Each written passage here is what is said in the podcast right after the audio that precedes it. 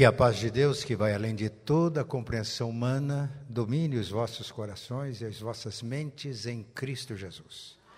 Com essas palavras, saudamos irmãs, as irmãs, e aqui o nosso abraço da Primeira Igreja de Londrina, onde eu sirvo já há 22 anos, e do, do atual pastor titular, pastor Rodolfo Montosa, e de toda a nossa equipe. Que Deus nos abençoe. Muito obrigado, pastora Priscila, pelo convite para entregar a mensagem nesta manhã. Que Deus nos ajude. Os irmãos, por favor, abram as suas Bíblias. Quem trouxe, não trouxe Bíblia, mas tem celular e tem aí o aplicativo com as Escrituras, não tem problema, pode abrir nos seus celulares. Atos capítulo 9. Atos dos Apóstolos, capítulo 9.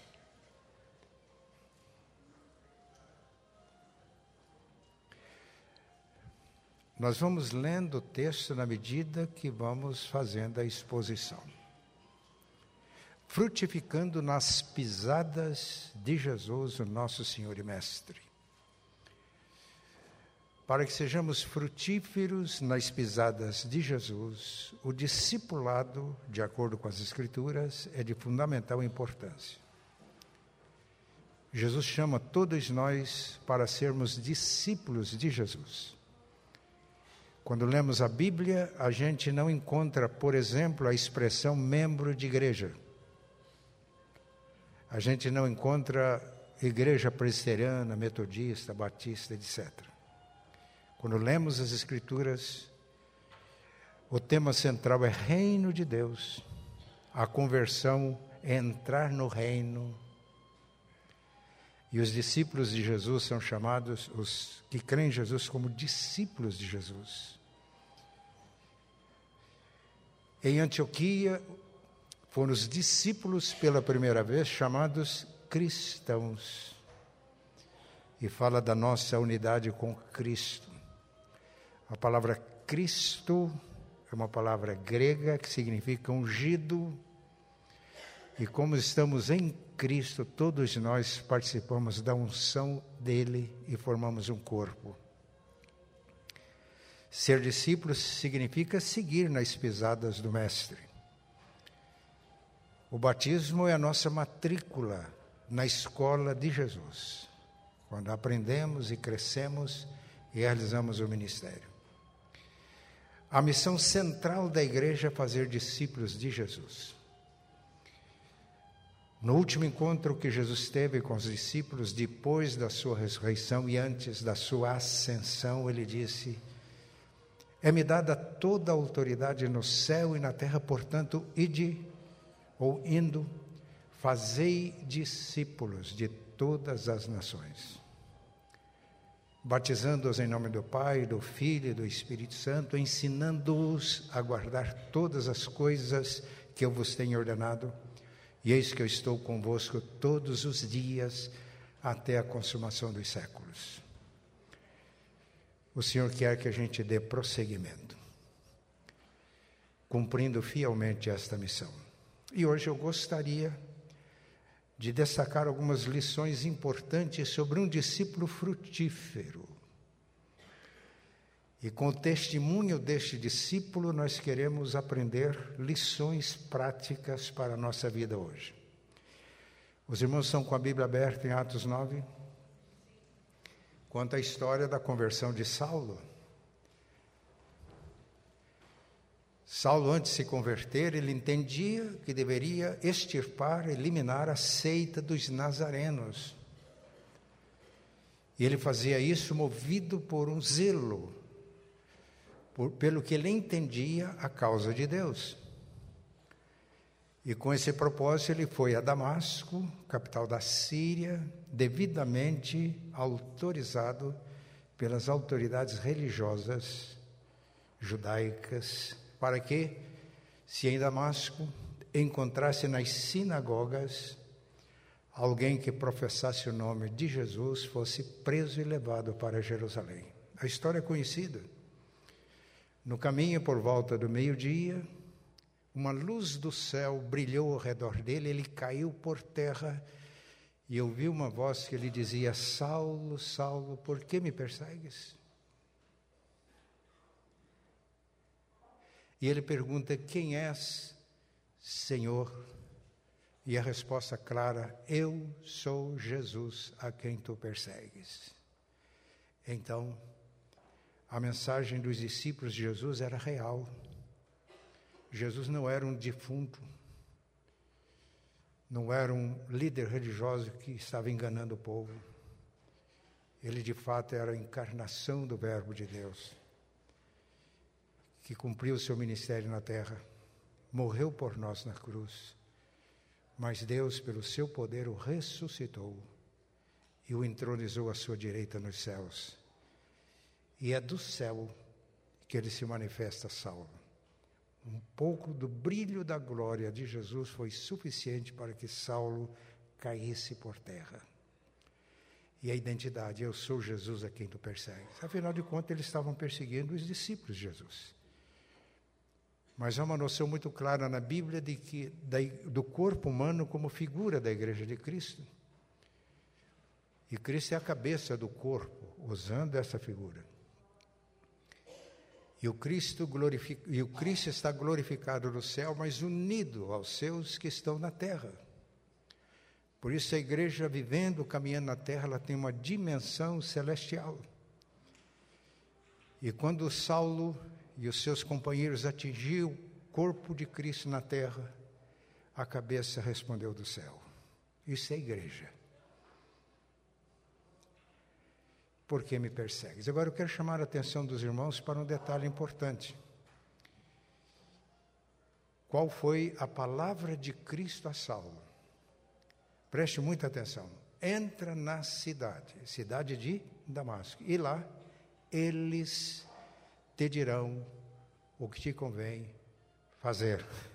Eles. Ele se referia a quem? Aos discípulos que viviam em Damasco, discípulos de Jesus. Não fosse a experiência de Paulo, eles seriam presos e levados para Jerusalém. Mas eles iriam discipular Saulo. Ele ficou cego por causa da visão, caiu por terra. E aí os seus companheiros que tinham percebido, mas não tinham entendido nada, o conduziram até Damasco. E o texto diz que ele ficou três dias sem comer, sem beber, cego.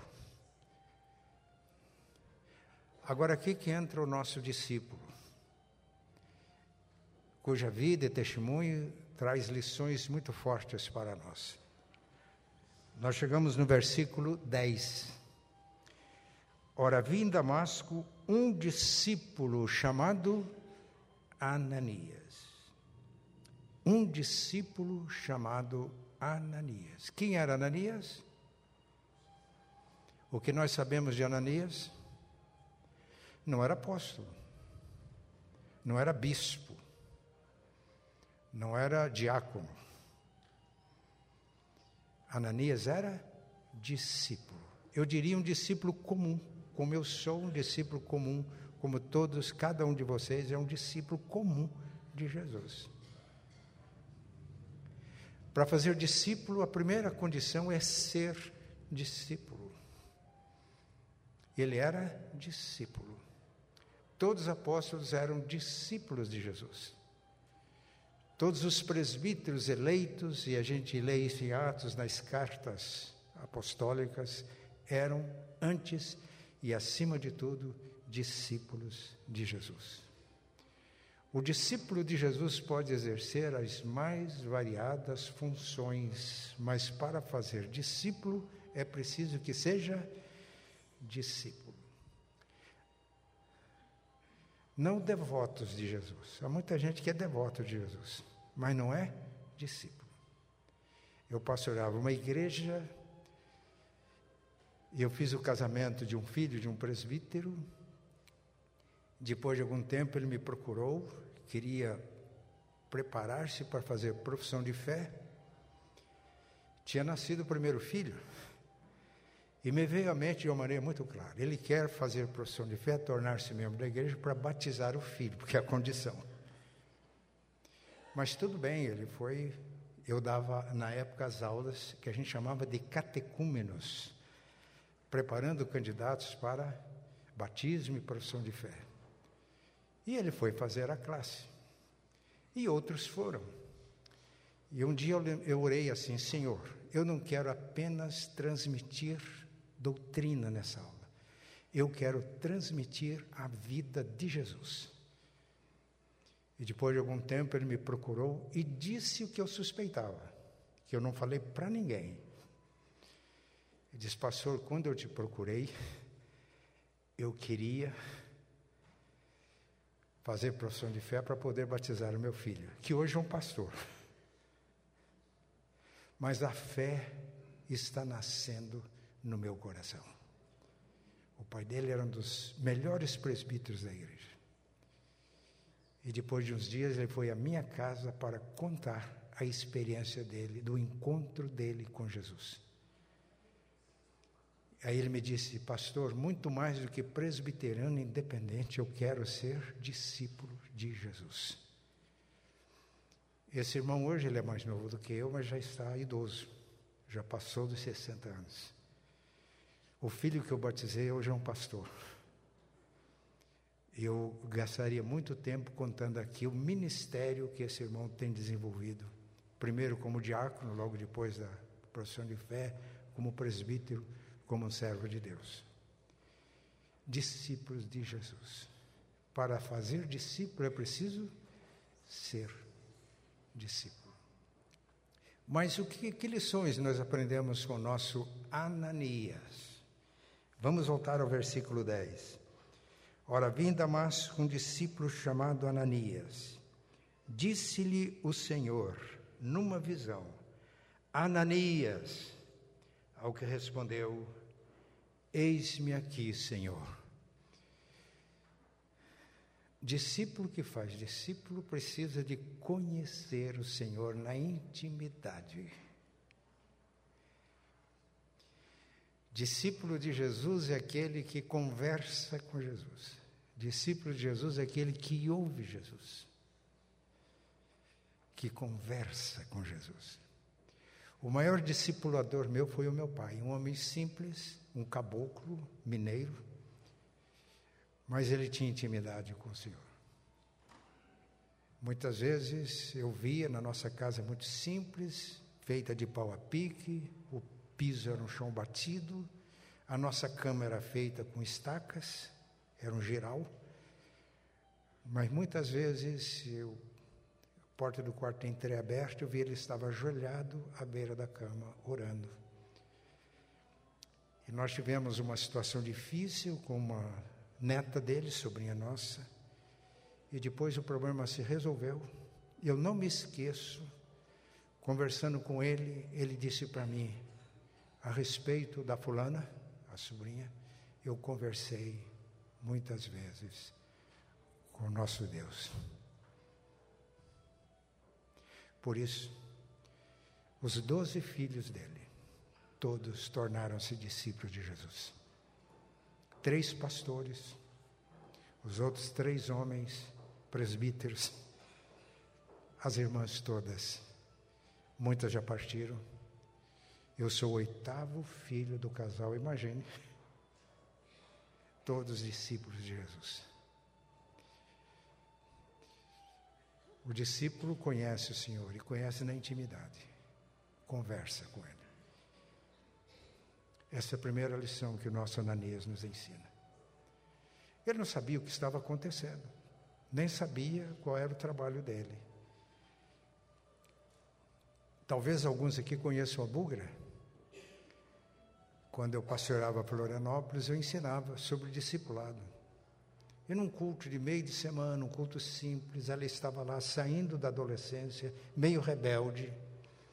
Já desde aquele tempo tinha um tipinho de hippie. Mas ela ouviu o ensino e ela fez uma oração simples: Senhor, eu peço discípulos. E o Senhor disse para ela, quando ela orava: Me dê duas horas do seu tempo por dia. E ela deu. Aí desenvolveu intimidade com Deus. Foi que ela ouviu com clareza o chamado de Deus para trabalhar na praça de Florianópolis, tornando-se uma hippie crente e ganhou muitos para Cristo. E o ministério que perdura até hoje. A propósito, eu peço que os irmãos olhem pela bugra. Ela está doente e gravemente enferma. Depois da evangelização daquele movimento remanescente dos hippies, ela dedicou-se a outro tipo de trabalho. Trabalho com doentes terminais, problema do HIV, de pessoas com problemas do álcool.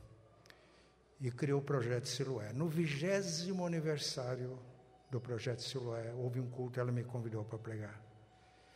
No final, chamaram à frente, todos tinham sido alcançados pelo ministério dela. Eu fiquei surpreso, porque não estavam todos naquele culto. Encheu a frente. E o meu coração encheu de alegria quando eu percebi o começo tão humilde, num culto de meio de semana, entendeu a mensagem do discipulado, entregou-se a Cristo de uma maneira completa e a partir daí, um ministério que só a eternidade vai nos mostrar os resultados. Um ministério frutífero. Mas vamos continuar aqui aprendendo lições com o nosso Ananias, um discípulo, eu vou repetir, um discípulo comum, não fala nada de títulos, não fala nada de posição, um discípulo. O que mais que nós aprendemos ele? Ananias reage a partir do versículo 11. Aliás, perdão, aqui o Senhor dá uma ordem. O Senhor falou numa visão com Ananias: Ananias. Ao que respondeu: Eis-me aqui, Senhor. Além de conhecer na intimidade, o discípulo que faz discípulo, isto é, o discípulo frutífero, e se os irmãos me perguntarem assim, como a igreja cresce, é simples. Os discípulos de Jesus fazendo discípulos. A segunda coisa que aprendemos com Ananias é disponibilidade. Eis-me aqui, Senhor. Isso ele está dizendo. Qual é a ordem? Qual é o trabalho? Qual a missão? Disponibilidade. estarmos disponíveis ao Senhor. Eu preguei aqui no culto de ação de graças pela imerência do presbítero Onésimo, e eu me lembro que procura apresentar-te a Deus. Eu disse que a consagração é nós nos entregarmos a Deus, disponíveis para Deus. A gente não se entrega ao trabalho, a gente se entrega a Deus, porque aí a obra que vai ser feita é obra de Deus por nosso intermédio. Eis-me aqui disponibilidade. Disponibilidade do nosso tempo, dos nossos dons, dos nossos talentos, dos nossos recursos. Disponibilidade da nossa casa. Eu sou apaixonado por uma igreja local vivendo como uma comunidade do Reino de Deus, vivendo em comunidades de base, que a gente chama de células. Em Londrina, nós temos irmãos hoje que servem ao Senhor com alegria, que não teriam sido alcançados se não, alguém não tivesse ido à casa de uma maneira muito natural, por favor. Não é aquele negócio de, desculpa a expressão, ser chato, mas ser guiado pelo Espírito Santo para entrar nas casas e colocando as nossas casas à disposição do Senhor.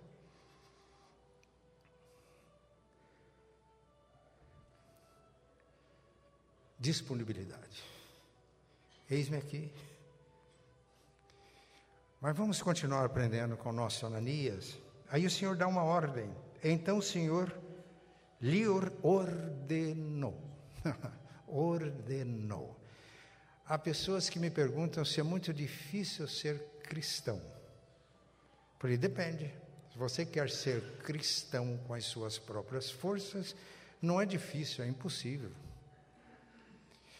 Mas se você entende que ser cristão é ser discípulo de Jesus e obedecer a Jesus, quando você obedece, ele age. A nossa obediência ao Senhor é a possibilidade do Senhor agir. Ah, mas pastor, ele não pode agir. Ele age, ele é soberano. Mas é assim que funciona. E o Senhor lhe ordenou, dá uma ordem muito clara a Ananias. Quem era Ananias? Apóstolo, presbítero, diácono. Quem era Ananias? Discípulo comum, como eu e você. O Senhor lhe ordenou: dispõe-te e vai à rua que se chama Direita, e na casa de Judas procura por Saulo, apelidado de Tarso, pois ele está orando. E viu entrar um homem chamado Ananias e impor-lhe as mãos para que recuperasse a vista. Os irmãos não fiquem estressados. A gente fala em fazer discípulo, evangelizar, as pessoas ficam, eu não estou fazendo, eu não tenho jeito. Não.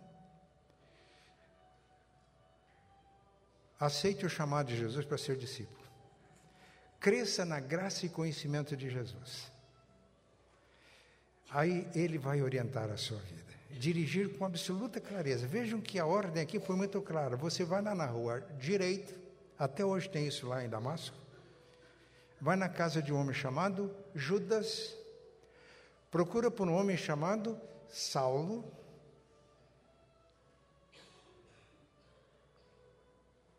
E deu até o apelido de Damasco, ah, de, de, de perdão.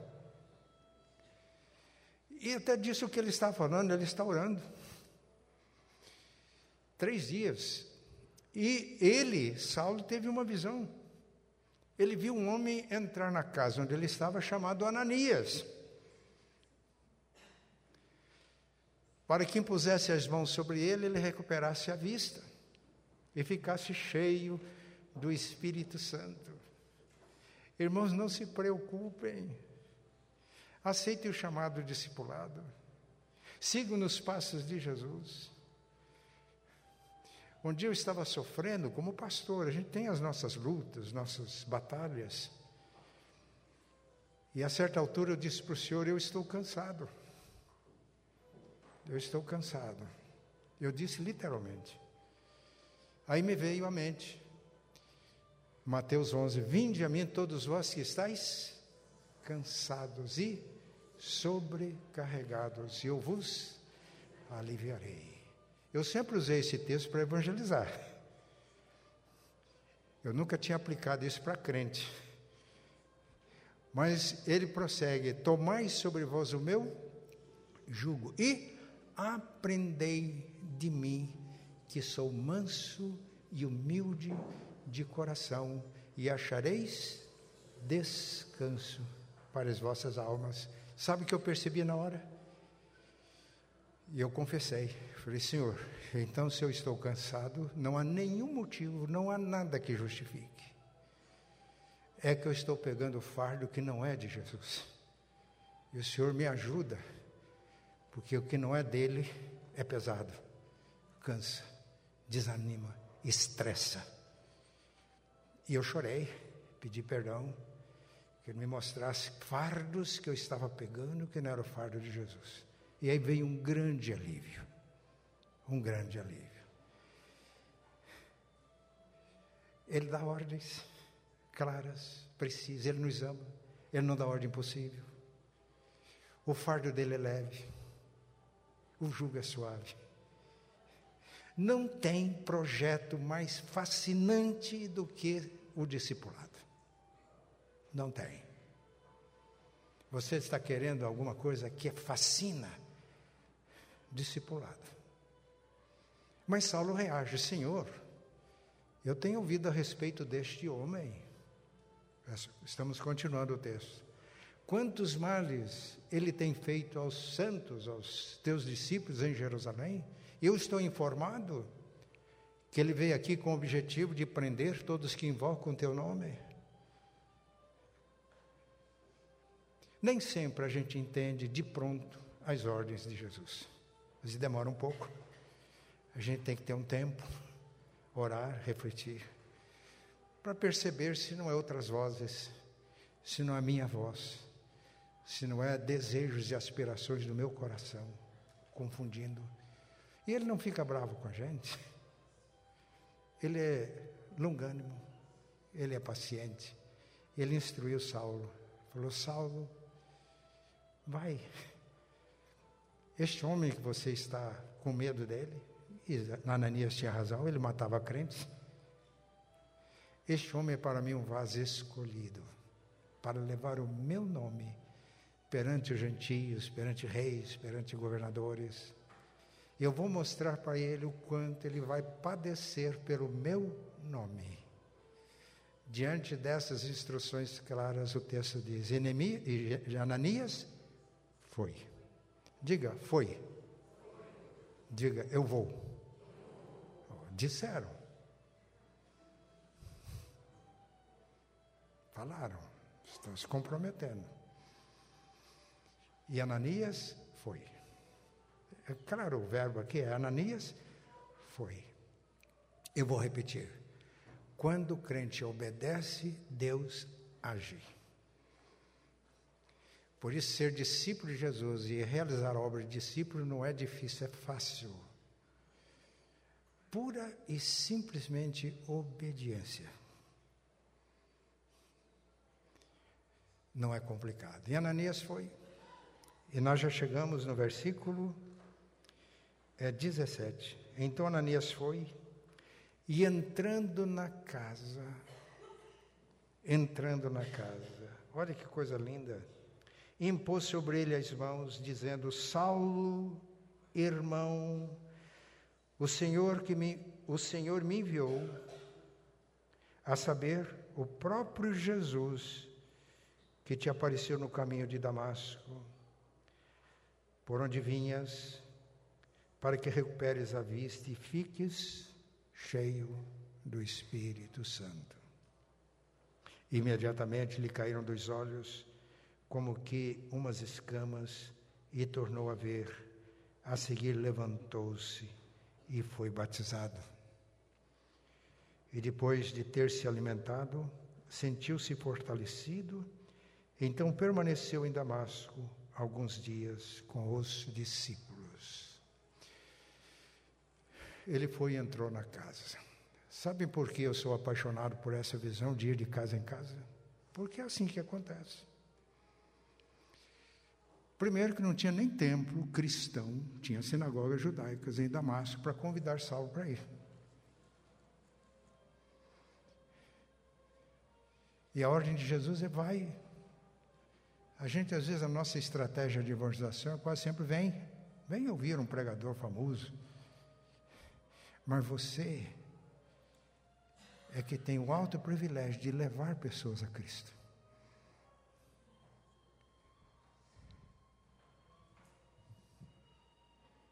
Ele entrou na casa. Agora preste atenção o que ele disse: Saulo, irmão. Que coisa impressionante. Saulo não era um perseguidor dos crentes? Olha a obra de Deus. Saulo, irmão. E quando Saulo ouve estas palavras, os irmãos imaginam o que ele sentiu? Ele ganhou agora uma família. Ele estava ingressando na família. Ele estava se tornando discípulo de Jesus e estava ingressando na família de Jesus.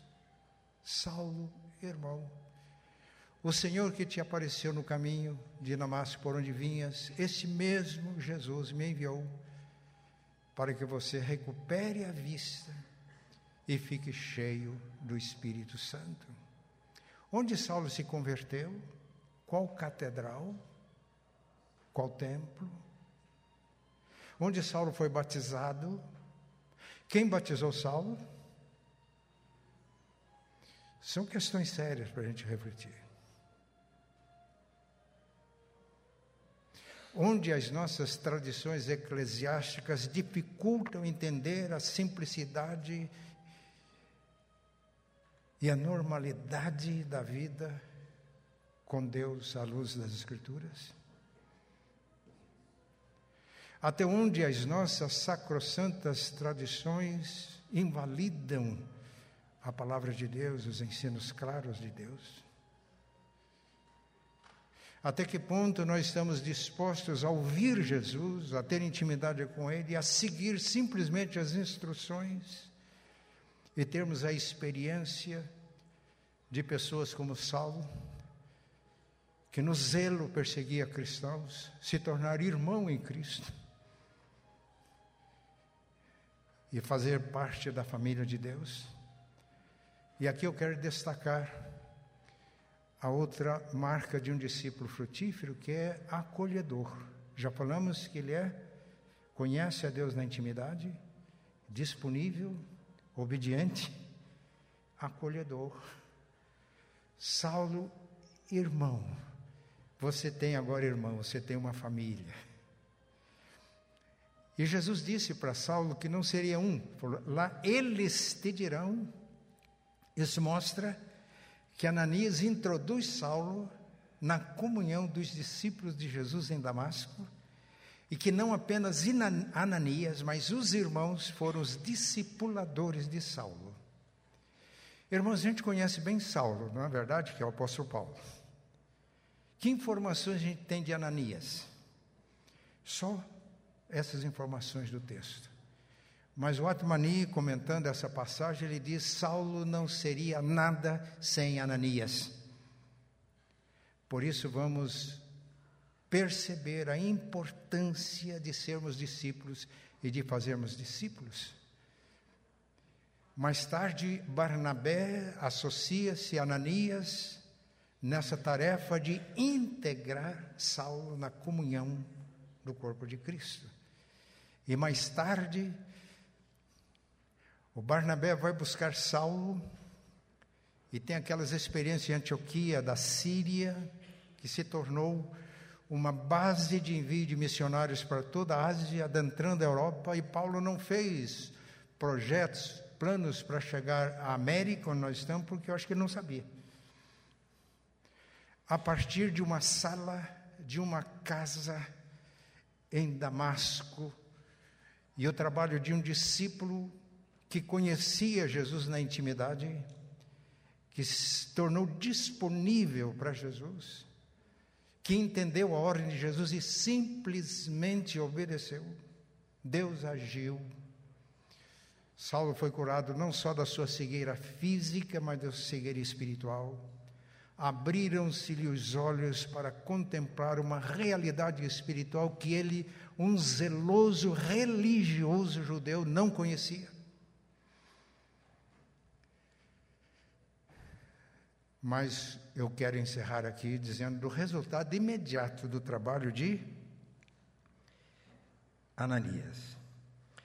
E logo, versículo 20, pregava, isto é, Saulo, pregava nas sinagogas a Jesus, afirmando que este é o Filho de Deus.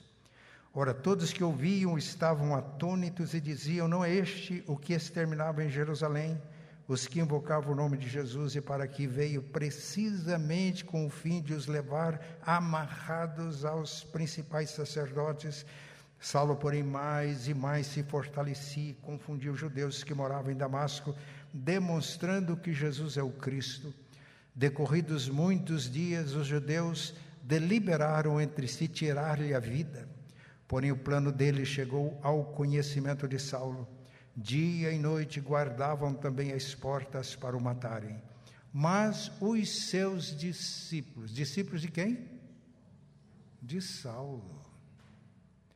Os seus discípulos tomaram-no de noite, colocando no cesto, desceram-no pela muralha. Quem desceu Saulo pelas muralhas de Damasco para que ele não fosse morto? os discípulos. Ele já tinha feito discípulos. Antes de se integrar na comunidade dos apóstolos, o trabalho de Barnabé mais tarde. Discípulo frutífero é discípulo que faz discípulo. Mais tarde, escrevendo a Timóteo, 2 Timóteo 2,2, ele diz para Timóteo, seu filho na fé, seu discípulo, o que de minha parte ouviste Ouvisse através de muitas testemunhas. Então, primeira geração de discípulo é Saulo. A segunda Timóteo. A terceira. Isso mesmo transmite a homens fiéis. Terceira geração. Que sejam idôneos para instruir outros. Quarta geração. E assim chegou até nós. Esse é o plano de Deus. Discípulo frutífero é discípulo que faz discípulo de Jesus. Eu vou encerrar. Agora os irmãos ficaram alegres. Né? Estão sérios. Acho que eu estou passando muita seriedade aqui. Mas eu vou encerrar. Hoje de manhã eu estava conversando com a Eloá e me veio à mente, na década de 70, eu era pastor em São José do Rio Preto, fizemos um treinamento para a evangelização de crianças, e um dia à porta do templo, uma irmã chamada Maria nos procurou e disse: Eu não sei muito fazer isso, evangelizar, mas eu tenho um carro, eu coloco o carro à disposição. A Eloá, que já era, cuidava das crianças de manhã, na escola dominical, mais uma jovem professora de crianças, e depois agregou um irmão dela. Ela disse: Eu posso levar. E aí eles, ela levava no carro à tarde, foram para Jardim Novais, era uma vila, e começaram a evangelizar crianças debaixo de uma árvore. Aí o senhor que morava perto trabalhava à noite e ele se incomodou e deu uma bronca daquelas. Uma senhora cuja criança estava ouvindo as mensagens ofereceu: vá lá para casa, não para a sala. Era uma vila extremamente pobre, mas no quintal da casa na frente tinha uma, uma árvore, fazia sombra, e eles continuaram o trabalho na sombra daquela árvore. A Eloá ministrando, a Marisa, Marisa, Marisa. E ela tinha um irmão chamado William que era extremamente tímido. Já pensaram no moço tímido? Mas ele ia junto. Sabe o que o William fazia? Ele ia visitando as casas e conversando, convidando as crianças. Ele chegava com criança. E aí a mensagem: eu vou, eu vou encurtar a ópera, fiquem tranquilos. Dali tínhamos um terreno próximo, construímos um salão bem simples e começamos ali um trabalho já com melhores condições. Deus despertou uma irmãzinha ali que chamava Neide, ela começou a discipular pessoas. Na época, eu tinha poucos recursos, eu fazia lições de discipulado e passava no mimeógrafo. Sabe o que é mimeógrafo? A álcool. Duplicava as lições eu me lembro que numa ocasião a Neide discipulava oito pessoas de uma vez usando aquelas lições simples que eu passava para ela. O trabalho cresceu, organizou-se em igreja. Se forem a São José do Rio Preto, quiserem conhecer a Igreja do Jardim América, nasceu assim. E depois de muitos anos eu fui visitar, e o pastor da igreja, que tinha sido minha ovelha, ele disse: Matias, eu quero te mostrar aqui e me mostrou quase 20 adolescentes. E ele falou: tudo é fruto daquele trabalho. E o ano passado eu fui com a Eloá São José do Rio Preto e eu fiquei emocionado. Quando passou, quando o Raul, meu irmão, que voltou para Rio Preto, está na equipe pastoral, ele me disse, conversando, quem agora, quem são os pastores? E eu descobri que o pastor titular da primeira igreja de São José do Rio Preto é fruto daquele trabalho.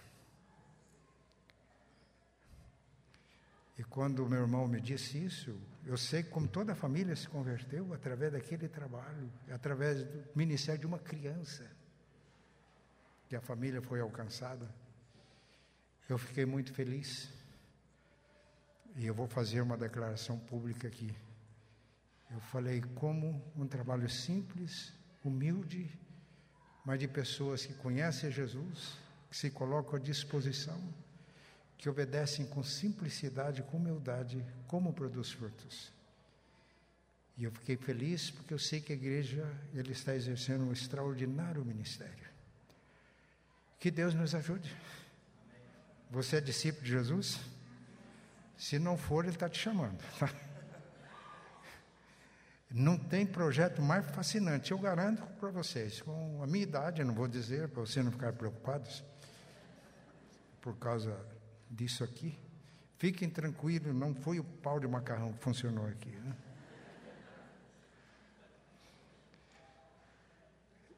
Já esse ano de pastorado, mas ser discípulo de Jesus e participar do discipulado de Jesus, seguir os passos de Jesus, em obediência é o projeto mais fascinante que existe. Eu estou estimulando vocês. Se não é discípulo, aceite hoje o chamado. Se você é discípulo, cresça no conhecimento e na graça de Jesus. Coloque-se à disposição de Jesus para fazer o que ele tem programado para a sua vida. Procure entender as ordens de Jesus e obedecer simplesmente, obediência pura e simples. Há um teólogo alemão que tem impactado a minha vida, Dietrich Bonhoeffer. E ele diz que todo, que todo crente obedece e todo obediente crê. Então, eu achei essa expressão dele. Obedeça simplesmente. Abra a sua casa. Eu sei que casa é um lugar de privacidade. Mas Jesus está querendo a sua casa quer fazer da sua casa um centro de radiação missionária. Abra a sua casa e seja acolhedor, como foi Ananias. Saulo, irmão. E você vai ficar feliz quando perceber que os discípulos que você faz, discípulos de Jesus, vão também fazer discípulos. É assim que o reino de Deus cresce. Amém. Amém. Deus abençoe.